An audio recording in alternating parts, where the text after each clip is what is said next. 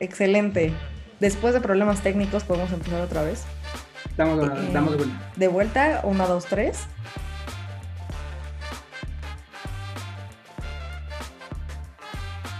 Bueno, hoy me acompaña Kevin García de KGJ Deportes, un amigo mío, deportista, eh, periodista deportivo conmigo, jugador profesional de Apex, como no, streamers por la noche, periodistas por el día, porque hoy vamos a hablar de un tema que yo sé que le gusta bastante a Kevin, me gusta bastante a mí, y creo que en general a los aficionados del deporte les puede agradar bastante el mes de octubre, porque en mi opinión el mes de octubre es donde todo coincide, todos los deportes coinciden, todo está, excepto el hockey.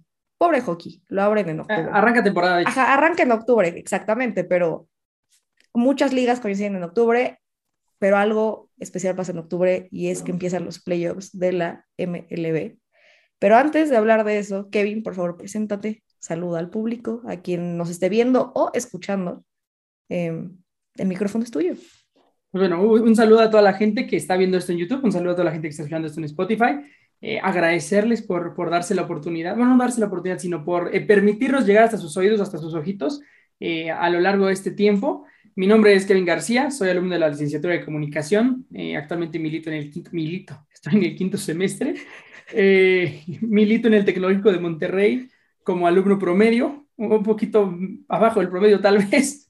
Eh, y bueno, desde, hace, desde el diciembre del 2020 inicié un proyecto llamado KGJ Deportes, que era mi primer paso eh, a tratar de abrir mis, mis, barreras. Llevaba ya mucho tiempo haciendo radio, bueno, mucho tiempo, cuatro años eh, haciendo radio, eh, y hasta cierto punto como muy cobijado en todo esto. Así que bueno, decido en diciembre comenzar un proyecto en solitario eh, a nombre de KGJ Deportes, Kevin Emanuel García Jiménez. Y nada, eh, empecé en Facebook y en Twitter y ahora estoy en siete redes sociales distintas eh, y un podcast que también se estrena, que tiene episodios lunes y los viernes. Apenas vamos empezando, van tres episodios, pero bueno, en, en general es lo mío. Soy apasionado del deporte, me encanta verlo, jugarlo, hablarlo, sufrirlo, gozarlo.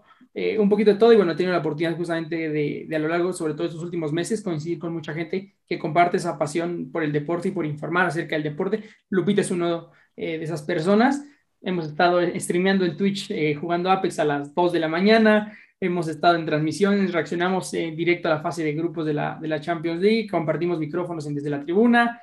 Entonces, sí, periodistas deportivos en las mañanas y durante las noches, streamers de Apex en las madrugadas, pro players toda la vida, pero también pues muy buenos amigos.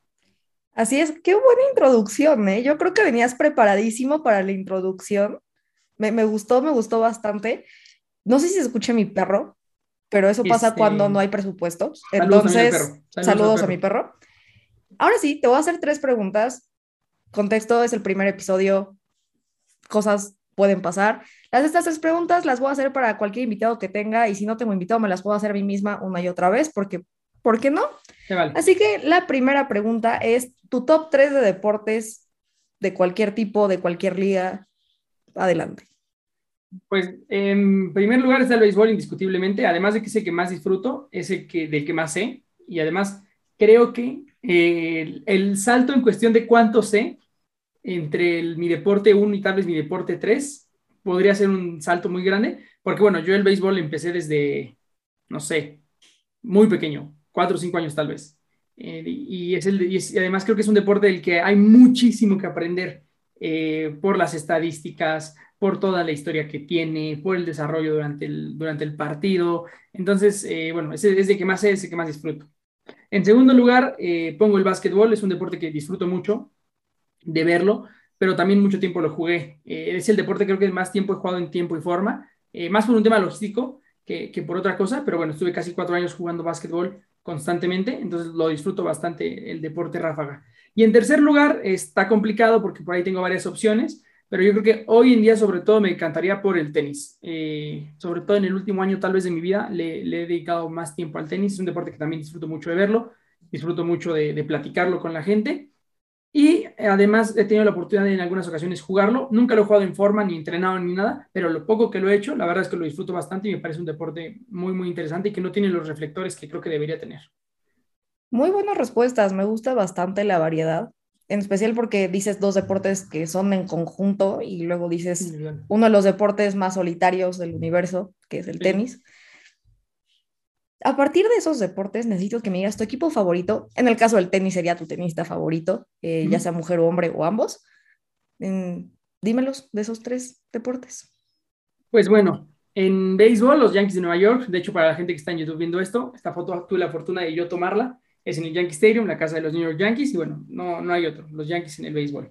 En el básquetbol, eh, pues bueno, los Lakers y, y, los Chicago Bulls, creo que también en parte por la gran institución que son en, el, en, en la historia de la, de la, NBA. Con esos dos equipos no tengo tanta, no, no es un lazo tan de corazón como en, como en la MLB, que, que, es que los Yankees se comen mi corazón en serio, lo rompen, lo hacen grande, lo hacen chiquito, lo que quieran.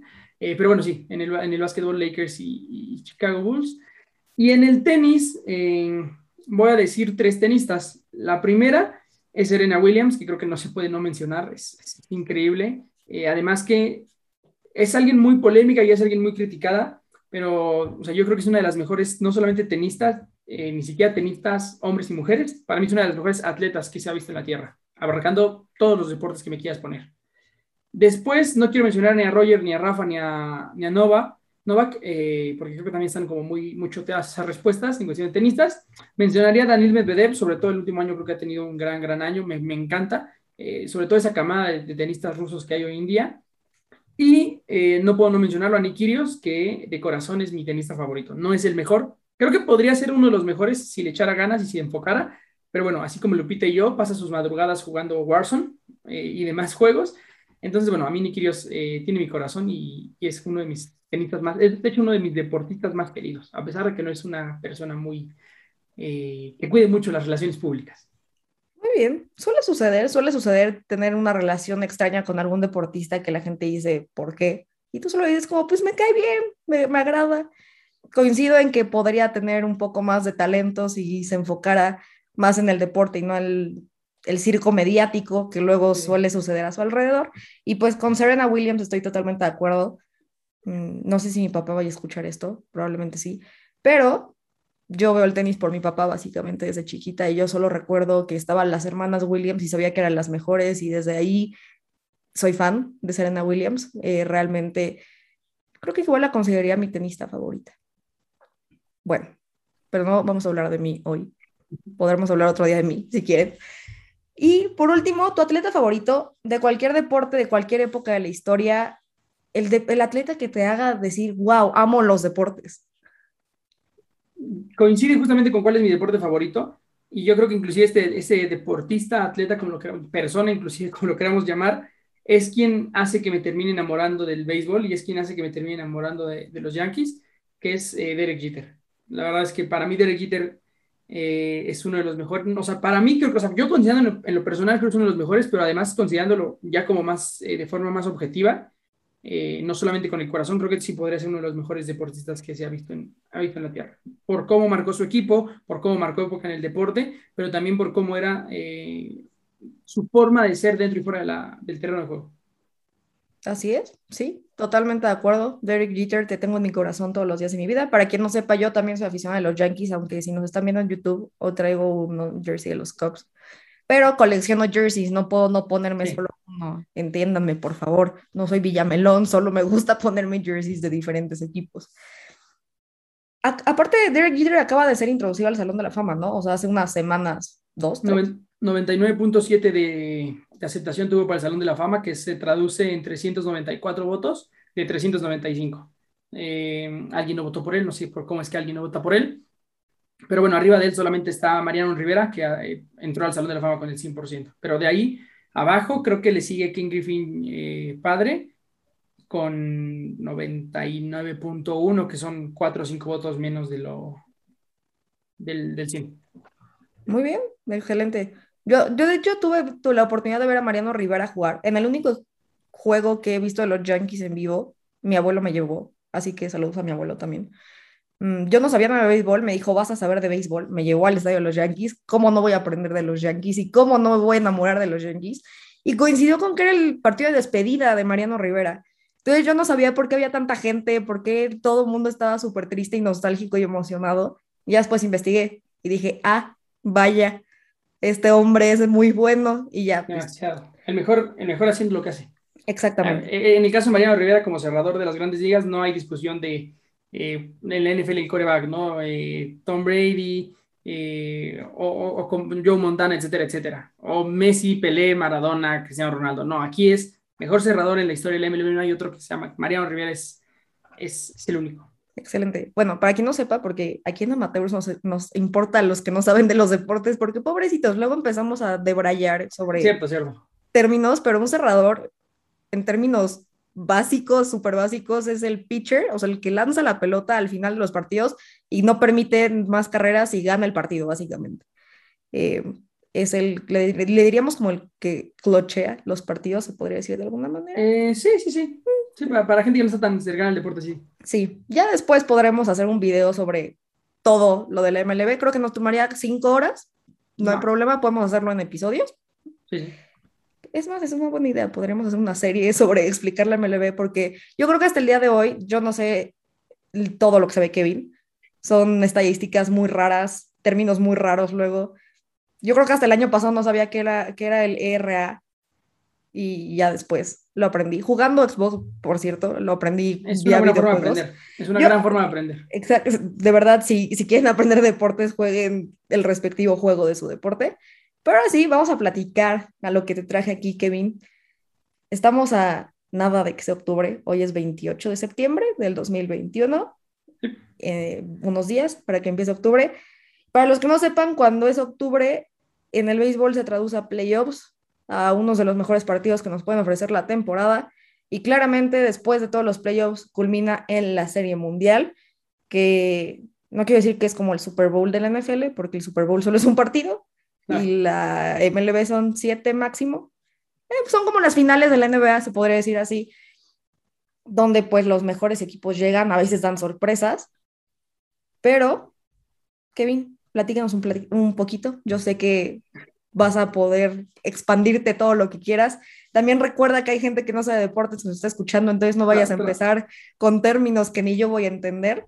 Yo, yo, espero no ser criticado por lo que voy a decir, pero trataré de hacer muchas eh, similitudes al, al, al, fútbol, que creo que es un deporte como más común y que la mayoría de la gente eh, mastica.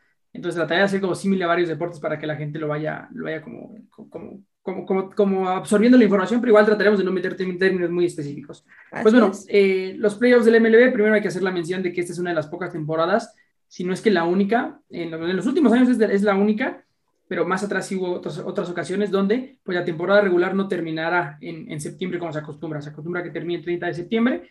Esta vez, por temas de calendario, ya saben, COVID y demás, acabará hasta el 3 de octubre. Entonces tendremos postemporada del primer partido es el 5 de octubre hasta el 3 de noviembre, pensando que la Serie Mundial se vaya hasta 7 juegos. Ahora vamos como pasito a pasito. Tenemos un total de 16 equipos en la liga, 16, de 30 equipos, perdón, en, en la liga divididos en tres diferentes divisiones.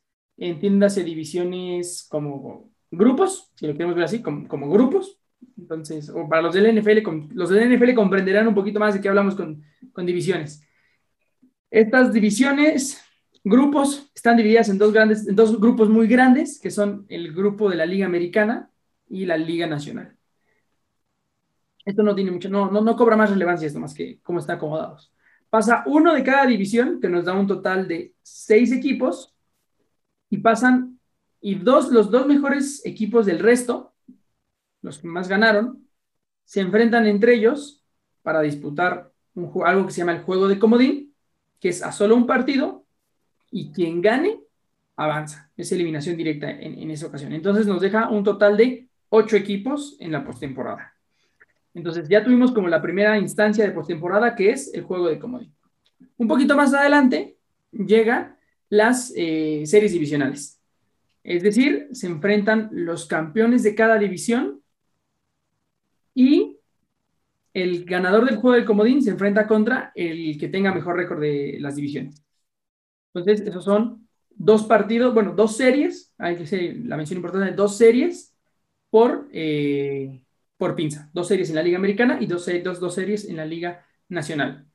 Son series en esta ocasión a cinco partidos eh, y se juega 2-2-1. Dos en la casa de. Se arranca en el que tenga mejor récord, en el estadio que tenga mejor récord. Después se viaja a jugar dos partidos en el de que tenga el peor, y después se juega, si es necesario, uno más en la casa de quien es el mejor, garantizando que en el, si se van a todos los juegos, tenga la ventaja de tres partidos como local, el que hizo mejor las cosas en temporada regular. Entonces, eh, hay que aclarar que son cinco juegos, pero evidentemente no son necesarios los cinco, es al mejor de cinco, lo cual significa que el equipo que gane primero tres termina avanzando. Eh, obviamente, si llegas a tres, pues ya el cuatro y el cinco no se, no se disputan. Entonces, se juegan esos, que, es, que es, un formato hasta cierto punto muy similar al de la NBA, casi idéntico, de hecho, en, este caso, al de, la, de la NBA. Y bueno, se avanza a las series de campeonato. A las series de campeonato, entonces llegan los dos ganadores de, bueno, llegan cuatro ganadores de series divisionales, dos de la Liga Nacional y dos de la Liga Americana. Y se vuelven a enfrentar entre ellos. Hasta, la serie, hasta antes de la Serie Mundial no habrá enfrentamientos en playoffs entre Liga Americana y Liga Nacional. Y entonces se enfrentan los dos mejores. Estos ya son, estos ya son series a siete eh, partidos, con un formato 2-3-2. Dos en el del mejor récord, tres en el de otro equipo, dos más en el del el mejor récord. Son series, insisto, son series a siete juegos, pero que pueden terminar en cuatro si hubiera una barrida. Son a máximo siete, pero si se ganan lo del primero que llega a cuatro, pues termina ganando. Y los, y los equipos que ganen de esta serie, que es la serie de campeonato, pues primero son campeones de su liga. Es decir, eh, ejemplo, si los Yankees ganan la serie de campeonato, serán campeones de la Liga Americana. Dios te oiga. Y, por favor. y si los Dodgers ganan, serán campeones de la Liga Nacional. Es algo también importante, no tiene que ser menospreciado. Pero después de esto llega la parte importante, la parte crucial, ¿no? Eh, que es la Serie Mundial. La Serie Mundial es el mismo formato, es una serie a siete juegos, con un formato 2-3-2, eh, perdón, y donde se enfrenta el campeón de la Liga Americana contra el campeón de la Liga Nacional.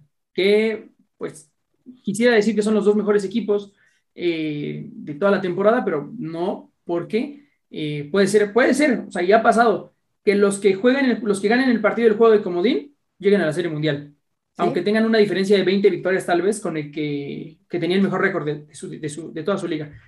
Pero bueno, estrictamente hablando, pues son los mejores, ¿no? Porque están llegando a la final. Tal vez no quienes más ganaron durante toda la temporada, pero son los mejores.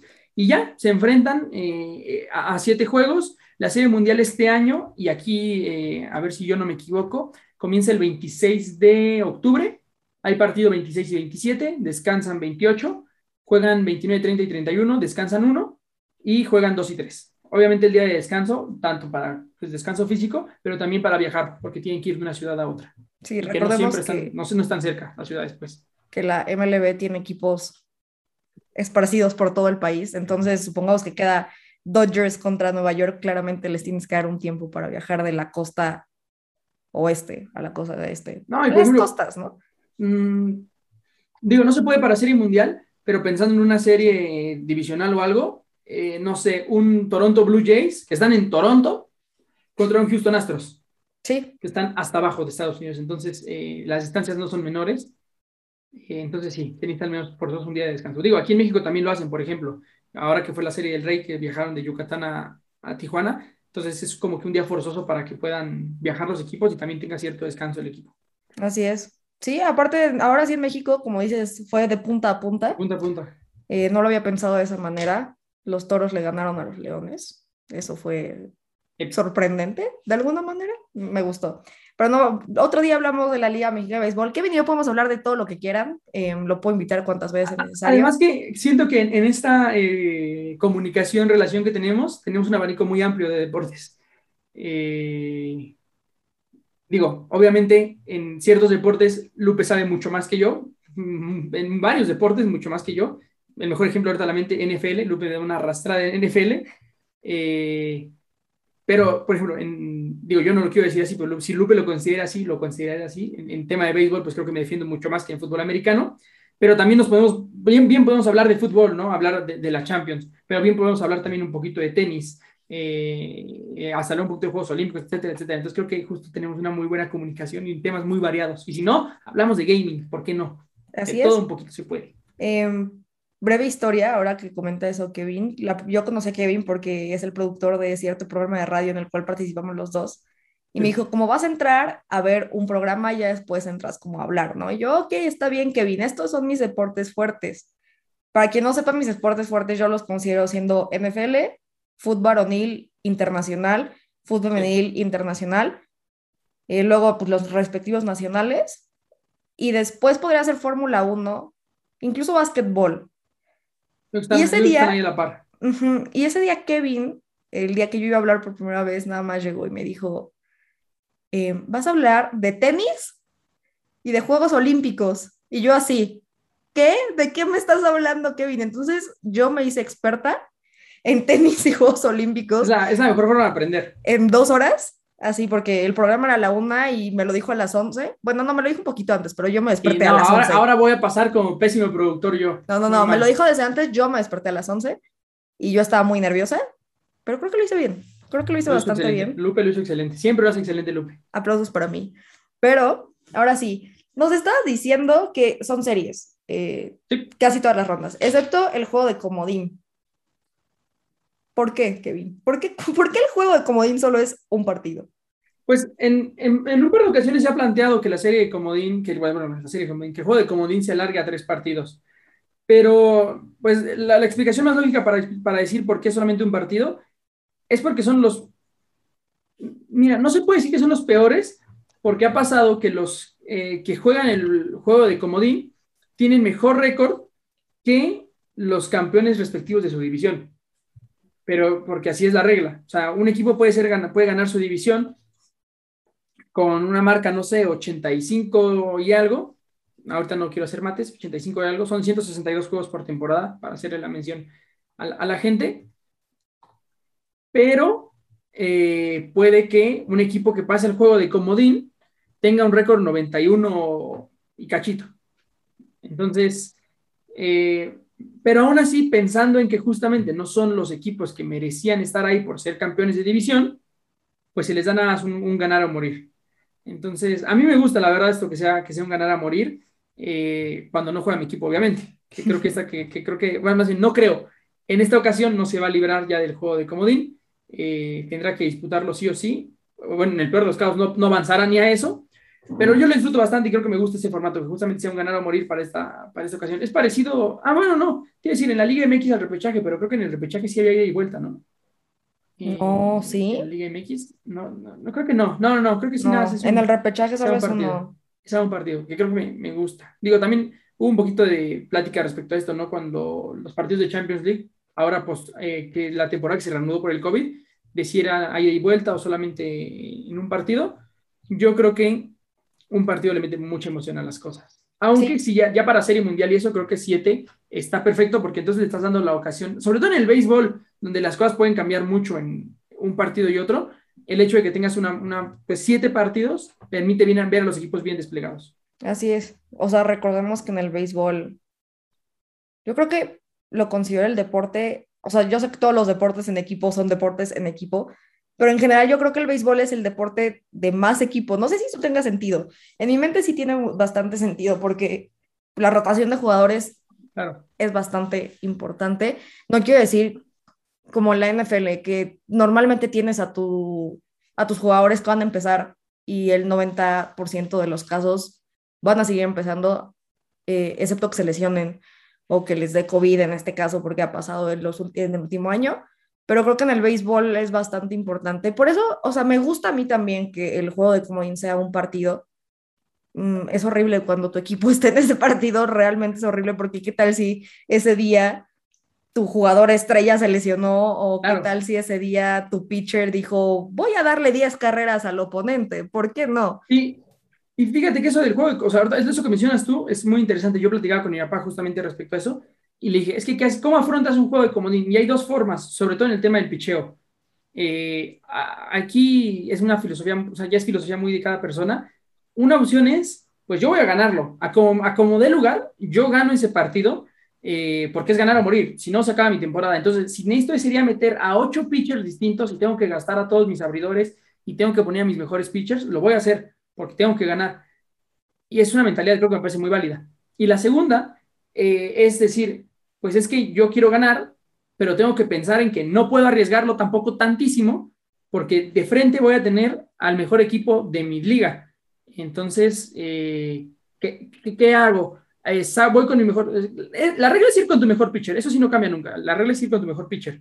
Pero entonces, después, ¿qué hago? ¿Cuántas entradas le doy a mi mejor pitcher? ¿Qué tanto puedo arriesgar a mis bateadores en el juego de comodín. Ya es muy de cada quien. Yo creo que viene cierto eh, y es muy válido el punto, ¿no? De, pues es que tienes que arriesgarlo todo, porque no puedes pensar en un partido, en un futuro, que depende del partido que estás jugando ahora, pero creo que también es parte de esa estrategia en la que el béisbol es, eh, pues si me permites decirlo, potencia en cuestión al deporte, eh, es pensar eso, es pensar en, un futuro. Y es que además, perdón que haga la comparación, pero esto, o sea, no es como el fútbol o, o como el fútbol americano, donde, bueno, tengo una brecha de ocho días o tengo una brecha de cuatro en cuestión de, aquí en, Liga MX, eh, eh, varonil y femenil, eh, bueno, en México, en el fútbol, perdón, donde dices, bueno, tengo un, tengo un tiempo para que mi pitcher se recupere. Este, no, amigo, tú juegas juego de comodín el 5 y el 8 o el 9, te toca ya estar jugando otra vez.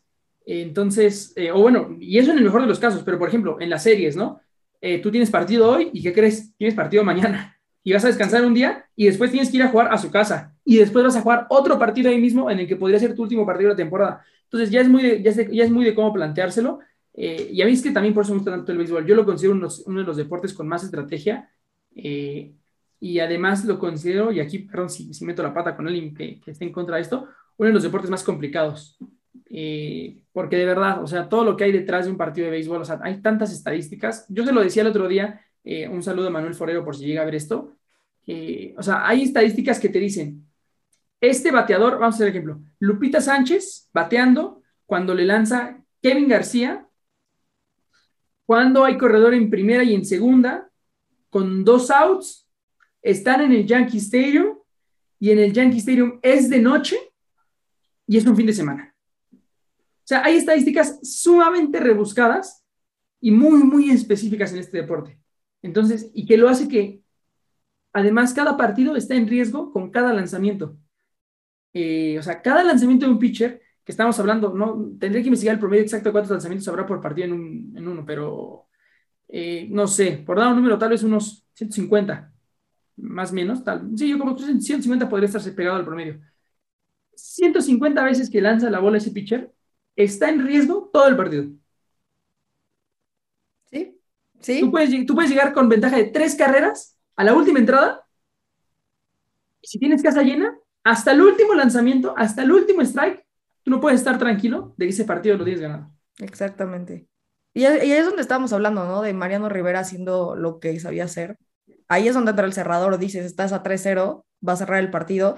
Pero ¿qué tal si ese día Mariano Rivera tenía gripa y tenías que meter a otro cuate que no es por desprestigiar a los otros cerradores de aquel equipo de los Yankees, creo que fue 2000. Hace años. Estoy, estoy perdida en las fechas, soy muy mala con las fechas. Pero, o sea, sabes, como que tienes que tener esa confianza de me va a cerrar el partido, pero aún así, como dices, no, no está asegurado. O sea, hay veces en las que simplemente no se daba. Y, y a mí también yo lo considero, la verdad, sí, de los deportes con más estrategia la gente lo considera aburrido. he, conocido a muchísimas personas que me dicen, como es que el béisbol es bastante aburrido, porque no hacen nada todo el tiempo. yo de que están haciendo todo, pero tú no te estás dando cuenta. O sea, no, no te van a estar diciendo, hola, estoy pensando en esta estrategia. O sea, suceden tantas cosas en un, al mismo tiempo en un partido de béisbol que muchas veces la gente que es ajena al deporte no logra comprender. Y muchas veces, inclusive, los que somos eh, cercanos al deporte, eh, no terminamos de comprender cuántas cosas suceden en un, mismo partido. O sea, por ejemplo, eh, otro ejemplo. Hay a veces que cuando entra un pitcher en específico, un lanzador, tratando de regresar otra vez a temas como para que la gente lo entienda, eh, quien le recibe la bola en el lanzamiento, a veces se cambia solamente a ese que está recibiendo para pitchers en específico. Son como la eh, dupla, ¿no? Porque son como la dupla o porque este le cacha mejor o yo me siento más cómodo con este. Entonces, el hecho de que cambies eso simplemente porque entra un pitcher distinto, o sea, para mí es, es parte de la, de la magia del, del, béisbol. La verdad, sí. A mí me encanta el béisbol.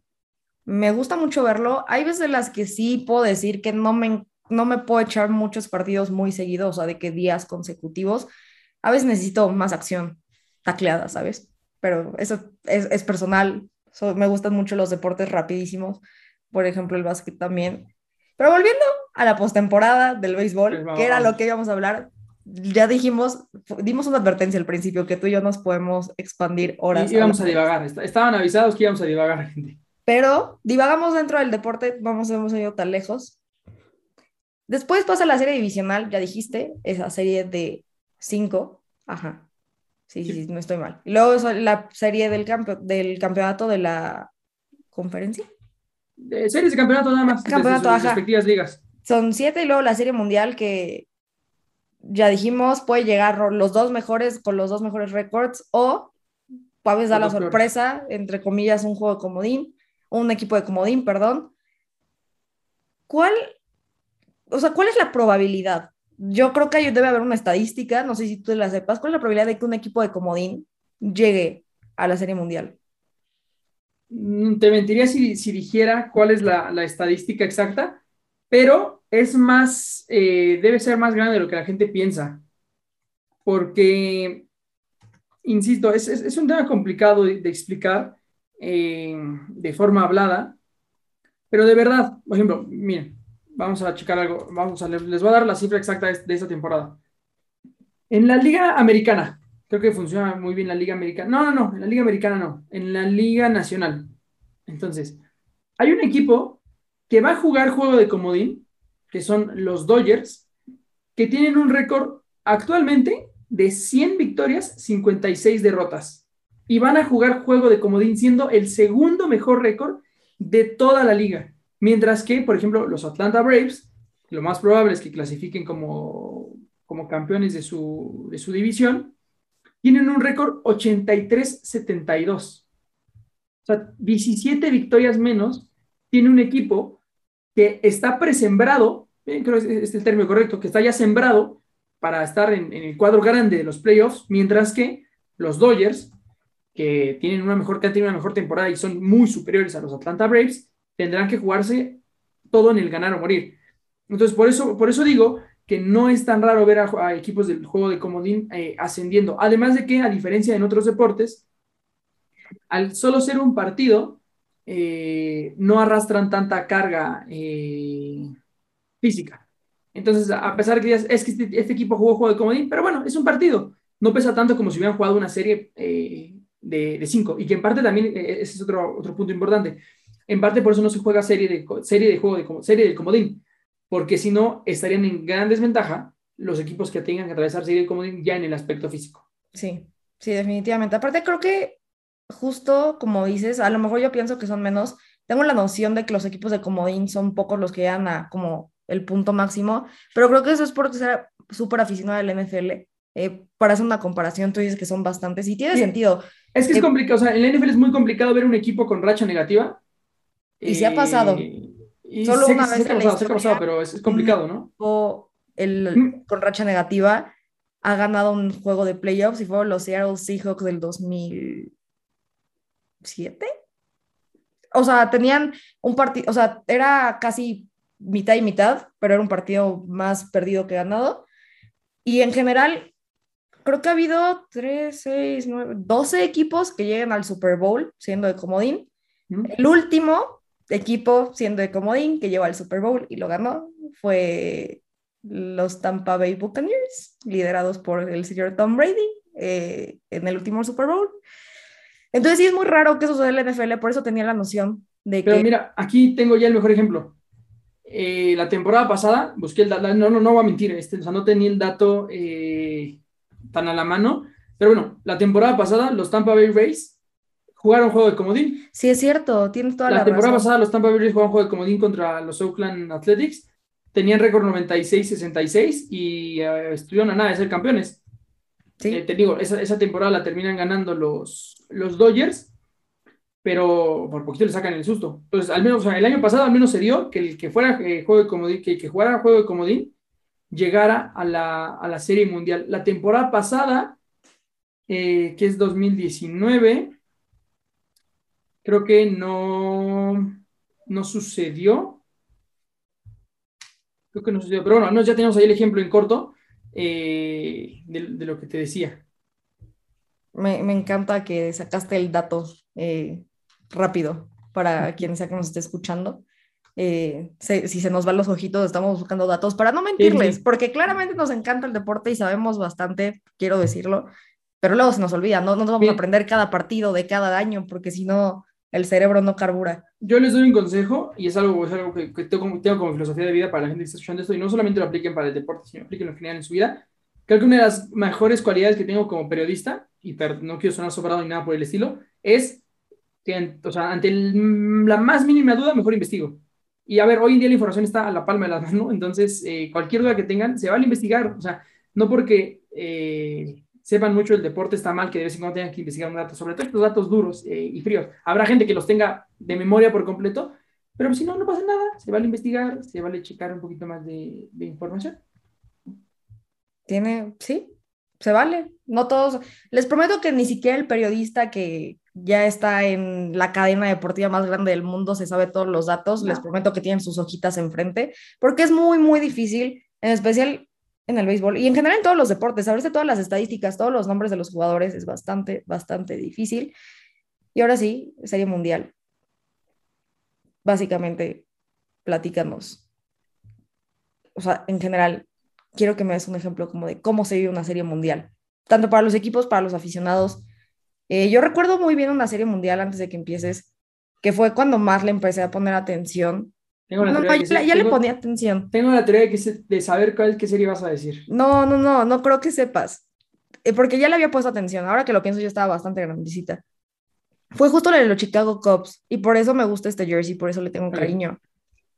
O sea, como que en general el ambiente que se vivía, yo lo veía en las gradas, no fui, no, no, no fui, solo lo veía en la tele y yo sentía así la emoción del equipo, claramente eh, por hechos históricos, yo creo que se sentía aún más la emoción porque recordemos que los Chicago Cubs pasaron más de 100 años sin ganar una serie mundial, entonces, díganos más de la serie mundial en específico, ya no solo de la postemporada, pero de la serie mundial y de esos siete juegos que pueden cambiarle la vida a los jugadores. Pues para ponerlo en contexto, eh, pasaron 108 años desde que los, eh, los Cubs pudieran volver a ser campeones de la, de la MLB. La ganaron en 1906, eh, perdón, 1906, 1908, o sea, 1908, y después la volverían a ganar eh, hasta 2016. Y de hecho, la última vez que habían jugado Serie Mundial fue en 1945. Otra vez, insisto, no les voy a mentir, tengo los datos aquí enfrente de la computadora, no, no, no, no los tengo aquí en la mente.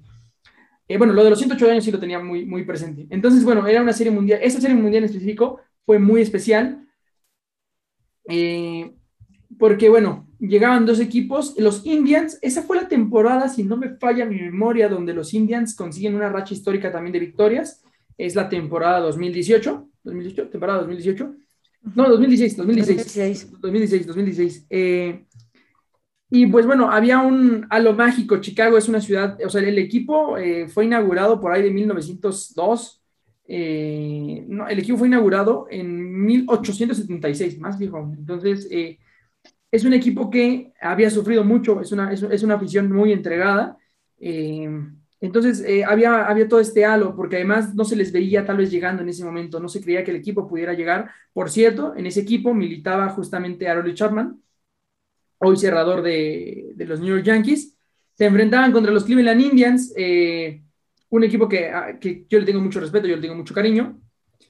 Y al final, pues bueno, termina siendo un, cierre mágico. Nos regalan siete juegos. Eh, ¿Siete juegos? Estoy casi seguro que regalaron. Sí, fueron siete, juegos. Siete, juegos en esa ocasión, porque además el, el, el sexto juego, y aquí, a ver, que esperemos que no se repita esto en, en un futuro cercano, lo iban ganando los, los Indians, puede ser. Puede ser que lo van ganando los Indians. Creo que sí. Eh, y les terminan dando la vuelta. Eh, no, no, no. No, no, no. Ya sé, ya, ya, ya, ya, ya. No, no. El partido que iban ganando eh, era el juego 7. Sí, porque en el juego 6, ya recuerden, en, el juego 6 lo ganan cómodamente los, los Cubs y después vendría el juego 7. El marcador final fue 8 a 7, pero cerraron el partido eh, en la décima entrada. Lo terminan ganando en extra innings los Chicago Cubs. Pero además recuerdo, recuerdo que fue un partido muy sufrido. llegaban 6 a 6 a la novena entrada, vendría la décima entrada. Eh, y terminan anotando dos carreras los Cubs. Y después vendrían eh, los Indians, anotarían una más. Ahora estoy justamente por darte el dato de cómo anotaron esa carrera. En scoring. Eh, Fue por base por bolas, según yo. Sucedió la base por bolas, justo en la última entrada, la décima, que fue extra innings. Y dije, ya, ya fue. Los Chicago Cubs este año no ganan. Y aparte también era bonito para los Indians si ganaban, o sea, claramente fue espectacular para los Cubs, pero para los Indians era muy bonito porque fue el año donde igual eh, los Cavaliers en el básquetbol, de la mano de LeBron James, habían ganado y se había acabado su sequía en los deportes en general. Entonces e, estaba padre si los Indians ganaban, pero yo la neta sí iba a los Cubs y por eso me acuerdo bastante. Sí, no, y eh, digo, sería una serie mundial muy, muy épica porque justamente es un juego 7, se van extra innings, el, el, eh, los, el equipo de casa anota, no, perdón, el equipo visitante anota dos carreras, porque más ese juego lo fueron a ganar al Progressive Field, que es la casa de los Indians. Estaba lloviendo en ese partido, entonces, pues bueno, eh, es, es, un, es, un, gran partido. El dato exacto de, que, de duración fueron 4 horas y 28 minutos de partido. Eh, 38 mil personas había, había viendo ese partido ahí en, en, el Progressive Field. Pero si a mí me preguntas de serie mundial, para mí no hay otra serie mundial eh, que no, no se le... O sea, para mí no hay serie mundial que se compare a y no sé si estoy en la serie mundial, si, tengo el dato exacto del año. Eh, ah, porque bueno, o sea, tengo el, dato, tengo el dato exacto del año, pero te quiero dar exactamente, eh, literalmente, contarte cómo fue carrera por carrera esa, esa serie. Pero bueno, esta es la serie mundial que a mí me marcó. Eh, yo estaba muy chico, tenía nueve años, estamos hablando de 2011, y fue la serie mundial entre los Texas Rangers y los San Luis Cardinals. Mi serie mundial favorita, Serie Mundial del 2000. Bueno, yo creo, no, no sé si mi favorita, pero es una de las que más me marcó y de hecho está catalogada como uno de los partidos más emocionantes de todas las series mundiales. Juego 6 de la Serie Mundial de 2011. ¿Digamos que 2011? Sí, 2011. 2011. Se enfrentan Texas Rangers contra San Luis Cardinals. El partido fue en el Bush Stadium, casa de los San Luis Cardinals. El partido llegó a la sexta entrada. El partido a 1, 2, 3, 4. 4 a 4 en la sexta entrada. En la séptima entrada, los Texas Rangers, yo iba a San Luis Cardinals, los Texas Rangers conectan tres carreras, entonces el partido se va 7, 4. Eh, los Cardinals no anotan nada en la, en la sexta. En la séptima, perdón, en la octava entrada, los San Luis Cardinals anotan una. Entonces el partido se pone 7, 5. En la novena entrada, a un, es lo que dijimos hace rato, a un strike, a un strike de eh, que ganaran los Texas Rangers y que fueran campeones, viene el señor David Freeze, que después sería nombrado eh, MVP, de hecho, de la Serie Mundial, y conecta un triple, empuja, impulsa a dos corredores y entonces el partido se empata. Y el partido se pone 7-7 en la novena entrada. Viene la décima entrada y los Texas Rangers anotan dos carreras. Entonces el partido se pone 9 a 7. Viene, viene a cerrar San Luis Cardinals y conectan eh, dos carreras más. El partido se pone 9 a 9.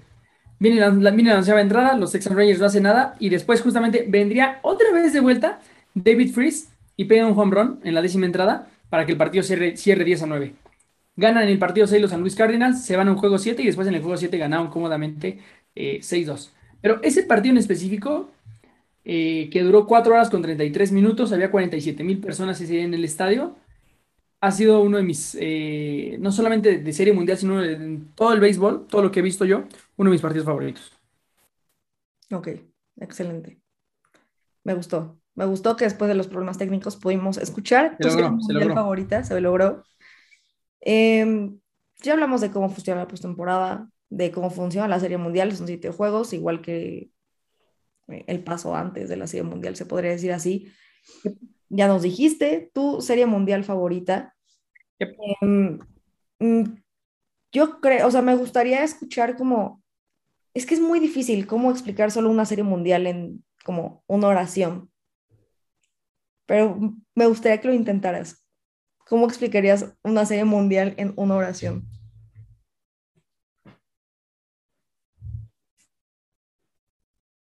Aclaro que Lupe no me había dicho esto, entonces es la primera vez que, recibo la pregunta.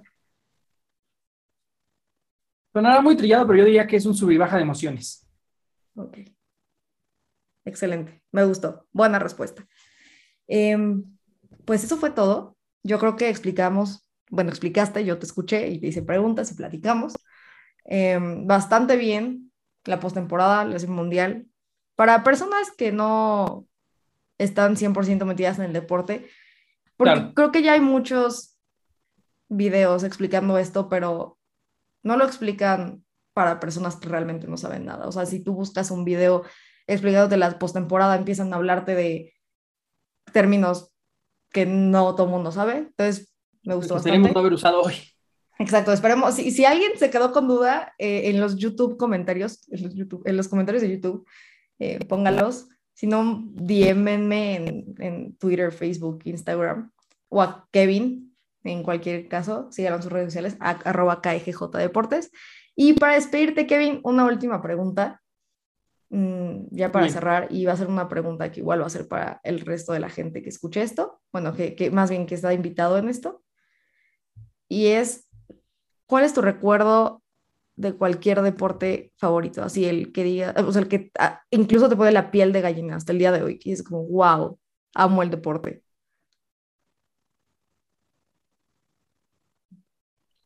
Viví, ¿Visto o vivido? Eh, visto, vivido, así, o sea, puede ser lo que sea. De cualquier forma, es, una gran, gran pregunta.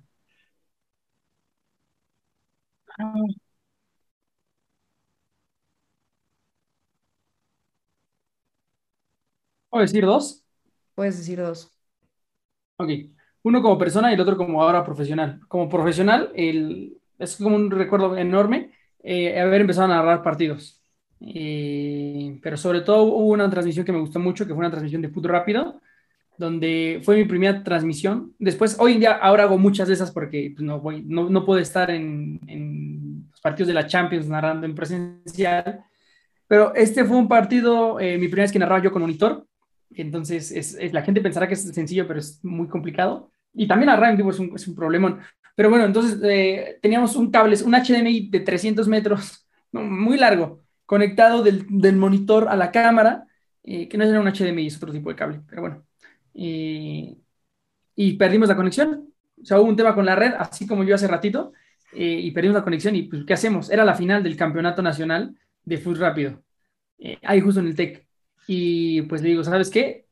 Vámonos, nos bajamos a, nos, bajamos ahí a la cancha, nos vimos al ladito, ahí viéndola, eh, y le dije, ¿sabes qué? Te voy a marcar, la gente que, está que estaba ahí controlando los mix, dije, te marcamos y nos pones el, celular pegado al micrófono. Y así terminamos la transmisión del partido, que creo que fue un momento que disfruté mucho, es una de mis transmisiones favoritas que he tenido. Y la segunda, eh, un recuerdo, tuve la oportunidad de ver un partido Yankees-Boston en eh, Yankee Stadium, si no me falla mi memoria, y tuve la oportunidad de ver a Ichiro Suzuki trepar una barda es algo que relativamente hacía eh, él, pero tuve la oportunidad de ver eh, una barda y también yo quedé impresionado con, con, cómo lo hacía. Entonces yo creo que ese sería uno de los, de los momentos más también más importantes y que más me marcaban del, béisbol. Eso y el retiro de Derek Jeter también. Eso y el retiro de Derek Jeter. Ok, muy buenas respuestas. Aparte me gusta cómo te emocionas mientras las cuentas. Eh, ese era el punto de esta pregunta, porque en general yo creo que el deporte es algo que puede causar muchas, muchas emociones en muy poco tiempo. Em, voy a compartir una mía y lo haré en el resto de, los episodios también. Mm, tuve la oportunidad de ir a, para quien no sepa, la NFL, el fútbol americano es mi deporte favorito eh, por mucho. Eh, se lleva a todos los deportes de calle. Y cuando cumplí 18 años, ay, se trabó esto. Problemas técnicos otra vez, ya estamos. Cuando cumplí 18 años, tuve la oportunidad de ir al Super Bowl 51, 52, 52, porque 51 fue el de Houston contra Patriotas. Digo, digo, el de que fue en Houston, que fue Atlanta contra Patriotas, sí. Fue el 52, se enfrentaban las Águilas de Filadelfia contra los Patriotas de Nueva Inglaterra. Tom Brady todavía jugaba en los Patriotas de Nueva Inglaterra. En, en aquel touchdown de Blake Bortles, ¿no? Exacto, de, ¿Cómo se llama? Nick Foles. Nick Foles. Nick Foles, Nick Foles sí, sí, sí, Su Philly Special. Pero en general, no, no fue el partido. Yo, yo fui al Super Bowl apoyando de alguna manera a las Philadelphia Eagles porque no me caía bien en ese entonces los Patriotas, bueno, no me caen bien los Patriotas de Nueva Inglaterra respeto a Tom Brady muchísimo como deportista y como atleta, es de los mejores de la historia, pero en general el ambiente del Super Bowl, eh, la gente, los aficionados, eh, eh, ponían a los como de NFL Network afuera del estadio y entonces podías verlos así de que a cinco metros. Claro. todo el ambiente en general, me acuerdo que llegué al estadio y solo se me salían mis lagrimitas y, para, o sea, yo no me gusta llorar mucho en público, pero mi mamá fue la que me llevó de cumpleaños, fui con mis abuelos, con mi mamá y con mi tía, y wow, o sea, yo cada vez que me acuerdo, eh, fue en Minnesota, fue, fue el Super Bowl que fue en Minnesota, en el estadio nuevo de los vikingos, y dije, wow, amo los deportes y quiero estar involucrada en los deportes el resto de mi vida porque, como digo, siento que los deportes mueven muchísimas emociones en mí y en muchísimas más personas. Entonces, ese es uno mío. Yo quiero añadir algo. Me gustaría poder añadir un momento, que no, sé por qué no lo dije hace ratito, pero este podría ser el momento donde más he sufrido y gozado un mismo, en un mismo partido. Este sí no es de béisbol. Yo sé que hace rato dije que no, que no quiero hablar mucho de ese deporte, eh, porque es como muy, es, lo usual, pero es, es, en el fútbol. Eh, y fue la remontada de los de, de la América Cruz Azul. Yo soy fanático de la América, lo puedo decir abiertamente. Eh, y espero que el señor padre de Lupe no vea este, este, este, este esta parte. Eh, pero pues yo recuerdo, o sea, la gente que, que, vivió ese partido recordará que eh, América llega perdiendo 1-0 en la ida, en la vuelta expulsan a un jugador en el minuto como 16 y después cae el gol de Cruz Azul, entonces el partido a 2-0, el América no sabía por dónde, tenía un jugador menos, está todo perdido. Y yo recuerdo haber estado con mi papá, que también le va a la América. No somos así americanistas un saludo a Dairon Pérez. Sí, no, no tanto, o sea, le damos a la América, apoyamos a la América, pero no, no sufrimos tanto. Pero pues era una final, era importante, estábamos juntos y pues yo recuerdo que mi papá estaba todo, todo triste. Eh, y pues yo estaba chiquito, la ese, ese, ese, campeonato fue en 2013, ¿no? 2012-2013, yo tenía 11 años. Eh, y yo le decía, no, tranquilo, sí se puede, ahorita lo remontan. Eh, pues yo mi, mi, poco conocimiento para, para, esa edad, eh, pero yo le dije, no, tú tranquilo, sí se puede, bla, bla, bla. Y pues mi papá estaba como ya dado, ya dado por muerto el partido. Y caen esos dos goles eh, in extremis por parte de la América. Primero Mosqueda y luego el cabezazo de Moy Muñoz, que al final termina siendo un autogol. Bueno, no es autogol porque lleva dirección de portería, pero al final se, toca con la pierna antes de un jugador de Cruz Azul.